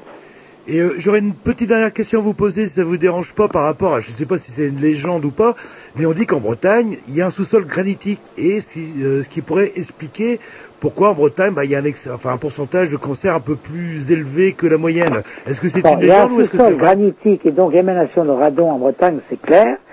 Ça peut expliquer une partie des cancers bronchiques, parce que le radon se respire. Ça ne peut pas expliquer, par exemple, euh, l'augmentation d'un cancer de la prostate comme c'est aujourd'hui. C'est quelques cancers, oui, mais euh, n'oublions pas que aujourd'hui, pour ce qui est des cancers du poumon, si vous voulez, euh, c'est 80% le tabac, 5 à 10% le radon, et puis 5 à 10% le reste. Mhm. Donc c'est, ça existe bien sûr, mais c'est mineur par rapport à l'ensemble. Et ça n'existe, et ça n'existe pas tous les autres cancers, les cancers digestifs qui sont en augmentation, les leucémies d'enfants, les, lymphomes, etc. Il y a les pesticides. Et ça n'explique pas, si vous voulez, l'explosion des cancers actuels. Car le radon, ben, il existait depuis très très longtemps. Il n'a pas changé le radon. Le sol granitique, il existe depuis la nuit des temps. Donc, si vous voulez, ce qui, ce qui- aujourd'hui, on ne peut pas dire qu'il qu'on ne peut pas attribuer au radon l'explosion des cancers actuels tels qu'ils, tels qu'ils, existent aujourd'hui en Bretagne. Il y a d'autres facteurs qui interviennent, et ces autres facteurs, c'est bien sûr ce que nous avons fait depuis la dernière guerre, polluer les, sols, polluer l'eau, polluer notre assiette, notamment avec les pesticides. Hein, la reconversion des industries de l'armement américaines qui nous ont convertis euh, au, au bienfait de l'agriculture industrielle peut-être aussi. Pardon Je veux dire la reconversion, toutes les industries chimiques américaines qui après la guerre, n'avaient plus de bombes à fabriquer, se sont mis à fabriquer des pesticides et des Ah engrais bien chimiques. sûr, bien sûr, ceci a joué. Bien sûr, ça a joué. Bien sûr, ça a joué. Alors là, c'est l'histoire de Monsanto, etc. Bien sûr. Hmm. Mais si vous voulez, je pense que restons avec cette idée que le radon intervient, mais de façon mineure, n'explique pas l'explosion des cancers actuels. Et là, on sait très bien que euh, c'est la chimie qui est en cause, essentiellement la chimie, et en particulier, si vous voulez, les pesticides pour ce qui est de la Bretagne. Et que, si vous voulez, ce que nous allons dire aussi, euh, manger 5 fruits et légumes par jour, comme le recommandait l'OMS, en fait, dans une étude européenne qui s'appelle l'étude EPIC, qui vient de donner ses résultats actuellement, qui est une étude prospective réalisée pendant plusieurs années sur des dizaines de milliers de sujets, manger des fruits et légumes ne protège pas contre l'apparition du cancer. Alors, ça peut être sain au niveau de l'hygiène, etc. Ça ne protège pas euh, euh, en tant que tel, même avant, parce que l'étude a été faite avant la contamination par les pesticides, et maintenant ça ne protège plus puisque tous les, fruits et légumes, comme vous le disiez tout à l'heure, sont contaminés par, euh, euh, par les pesticides. Il faut savoir que dans certaines régions de France, que ce soit en Picardie ou ailleurs, quelquefois on, on va jusqu'à 50 pulvérisations par an, si vous voulez. Alors, et quand on achète des, des pommes, par exemple, sur le, sur le marché, il faut savoir qu'on achète des pesticides. Voilà. Et que, en mangeant des pommes, et croyant bien faire pour éviter un cancer, en fait, on, on, on s'intoxique avec les poisons qui sont contenus dans, dans, dans les pommes. Voilà. Et sinon, un truc un petit peu surprenant en consultant le, le site de, de l'Artac, vous parlez des dangers euh, des cancers liés au tabac, à la Mm. Wi-Fi, etc. Et j'ai pas trouvé grand-chose sur l'alcool. Bah, Est-ce que c'est un L'alcool, si, l'alcool. Mais l'alcool n'est pas un cancérigène, c'est ça le problème. L'alcool n'est pas un cancérigène, c'est un co-cancérigène, c'est-à-dire que c'est un facteur qui, si vous voulez, euh, peut favoriser l'action de cancérigènes. J'en ai pas trop parlé, bien que c'est, bien que l'alcool, bien sûr. Surtout en Bretagne, chez nous, on Oui, a oui, oui. Alors l'alcool intervient dans certains cancers aussi. Mais, si vous voulez, il faut savoir que la consommation d'alcool a diminué en France de façon considérable depuis 1975. Et donc n'explique pas l'explosion des cancers. Alors je ne sais pas ce qu'il y en est en Bretagne pour de l'alcoolisme, mais je pense que ça a diminué aussi euh, en Bretagne. Donc si vous voulez, l'alcool intervient, mais il n'est plus, si vous voulez, les facteurs principaux qui, pour expliquer, il ne fait pas partie des facteurs principaux qui expliquent, si vous voulez, l'explosion explosion. des cancers actuellement. Mais il intervient bien sûr aussi.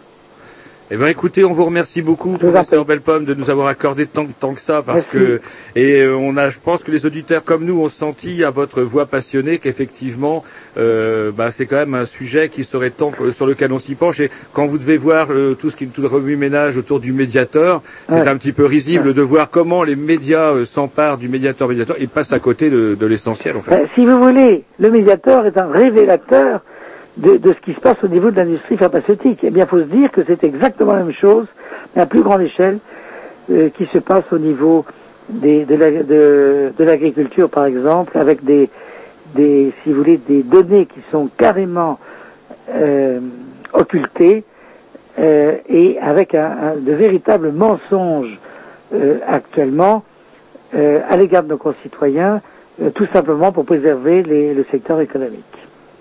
Très bien. Eh bien, écoutez, on vous remercie. Je vous rappelle que vous, euh, vous pourrez euh, donc euh, notre émission sera dans, dans une semaine, elle sera sur notre site et du coup, Et- et on, surtout, elle- elle on mettra tous les liens, on mettra tous les liens oui, pour oui, euh, aller sur votre les, site. Les liens pour que les gens, ben, éventuellement, nous, se rapprochent de nous.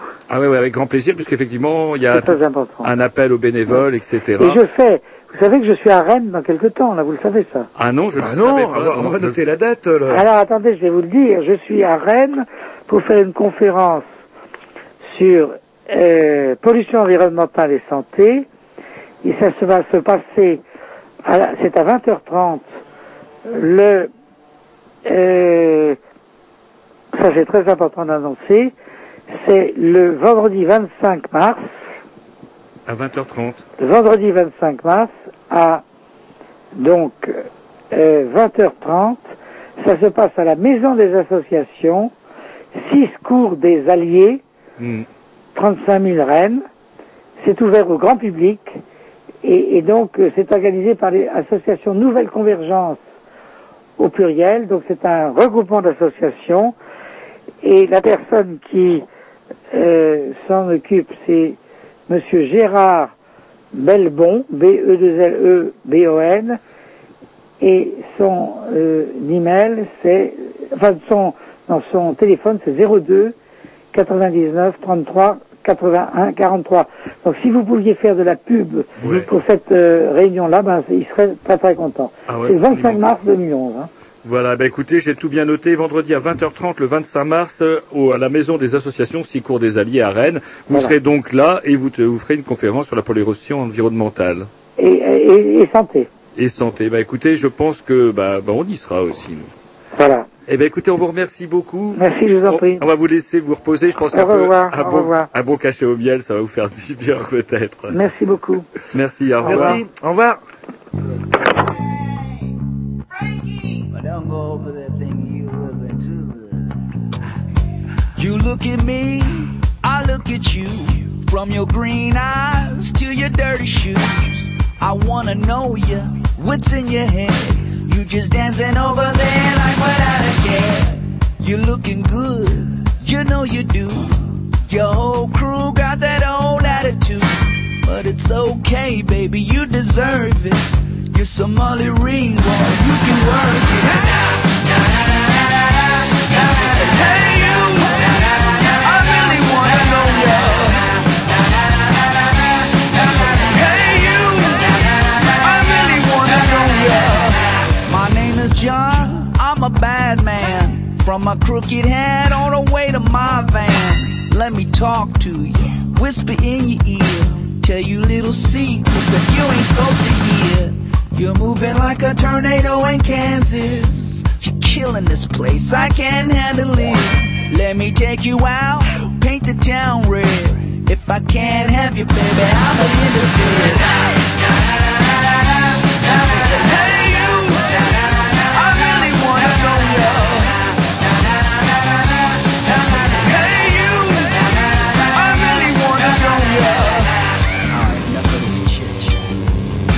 busters allowed. Scarecrows. Calm down. Do me a favor. Just shake your little head like a little bitty girl. Just shake your little head like a little bitty girl. Just shake your little head like a little bitty girl. Just shake your little head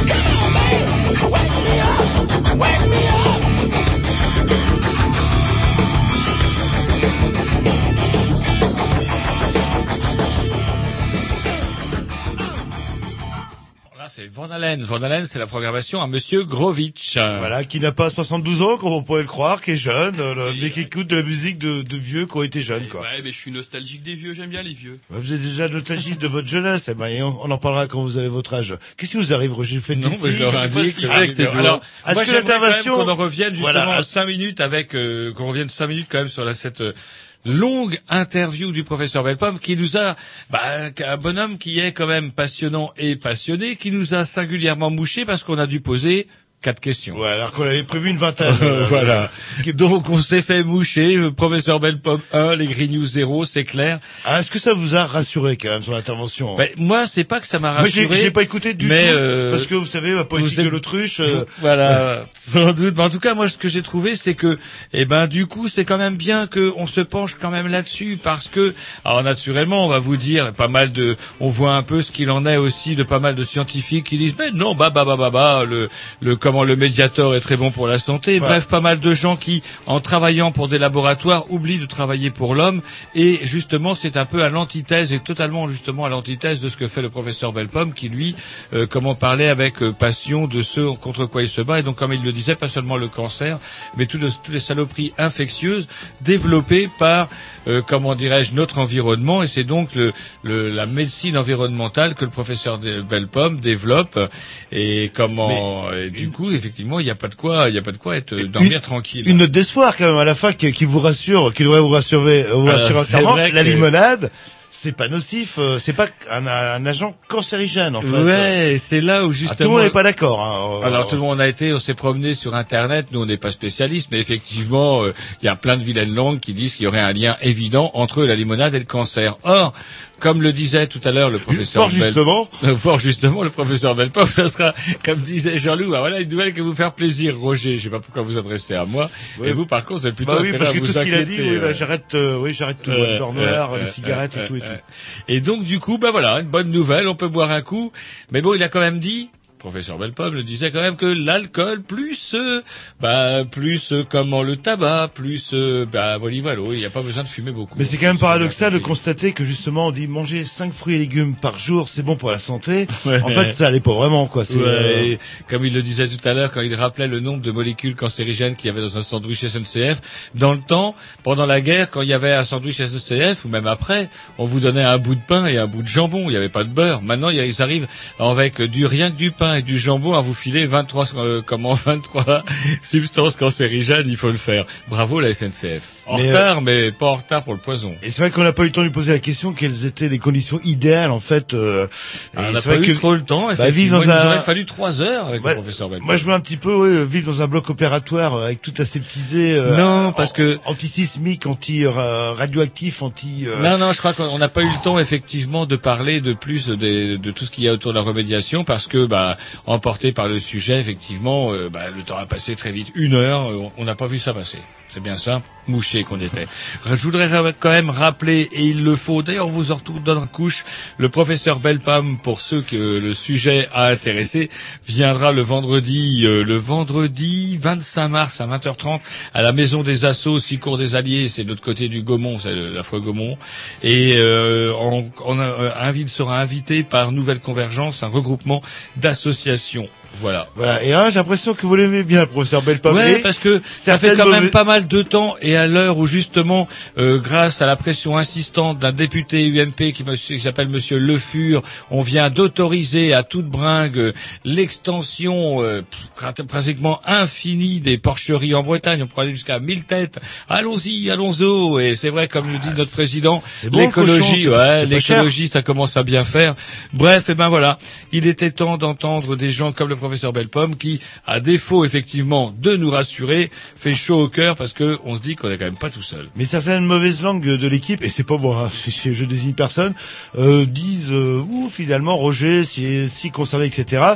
C'est que quand on a un petit peu mal au foie ou, ou à l'estomac, il puisse avoir une, euh, un rendez-vous en urgence avec, Avec le le professeur professeur Belpom. Belpom. Professeur Belpom, c'est Roger Desgreniers. Ah oui, et s'il me demande ma Je suis consommation. victime d'un cancer environnemental. Il faut que vous fassiez quelque chose. Oui, ça vous fait penser à une affreuse blague de Où que, comment Coluche se rend chez son médecin et son médecin lui dit bah je suis désolé, euh, c'est la cirrhose. Oh, Et Coluche fait, merde, vous pourriez pas dire que c'est au moins un cancer, c'est pour la famille.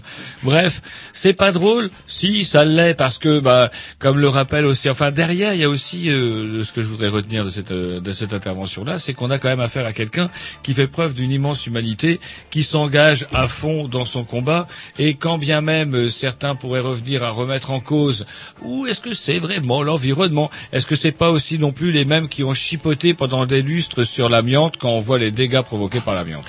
Allez, on laisse la place à Dub euh, Revolution et ouh là, je sais pas ce qu'ils ont, ils sont énervés ce soir, euh, ils arrêtent pas de tourner avec du café, euh, ça va donner, je Ils pense. ont entendu l'interview et ils ont arrêté de fumer. Ouais, ils boivent du café du coup et c'est pas bon le café, c'est très Ah, ça, dépend, ça dépend lequel. Ça dépend du filtre dans lequel euh, vous, vous mettez et de l'eau que vous utilisez et la marque de la cafetière par rapport euh, justement au plastique euh, et éviter de le conserver dans votre frigidaire, c'est pas bon. Le non plus dans votre placard, c'est pas bon. Je vous sens déprimé, je vous sens déprimé. Non, je vais vous faire une petite ordonnance. Et quand vous allez aux toilettes, euh, évitez de mettre un petit pchit, pchit. Ah, ça c'est clair. Là, Par contre, ça, eh, sans déconner, quand on vous offre un cerveau, il faudrait quand même bien se rendre compte qu'effectivement, ce genre de, ce genre d'odeur totalement, on vous dit oui, fraîcheur des îles quand vous vous n'avez jamais été sur les îles et quand vous dit fraîcheur des îles. Alors que le coli, comment on dit, le coliforme fécal est vachement meilleur pour la santé. Aucun problème. Ah non, mais attendez, le coliforme fécal, vous l'avez malgré l'odeur. hein. Si, mais justement, c'est, moi j'ai des trucs qui détruisent tout Ah. ça. C'est marqué dans la pub. Ah d'accord. Ah ouais, avec ses petites mains, avec ses petites mains, les substances chimiques, elles étranglent chaque coliforme chaud. Hop, euh, eh ouais, c'est comme ça, là, là. Je sais pas ce que vous buvez, mais ça doit être joli, joli. En tout cas, je sais pas si c'est l'effet de vos désodorisants qui vous fait cet effet-là, mais il faut arrêter. Allez, il est plus que temps. À la, semaine plus prochaine. que temps, non? Non, non, mais même pas pas à 10, eux qu'on dit au revoir, parce qu'il est 22h pile sur les mercredis. Oui, mais est-ce qu'ils sont prêts? Non, ils sont très énervés, là, ils arrêtent pas de boire du café, là, bah, depuis s'ils qu'ils sont sont arrivés, prêts, là. s'ils sont prêts, c'est On va leur laisser la place à Dub Révolution.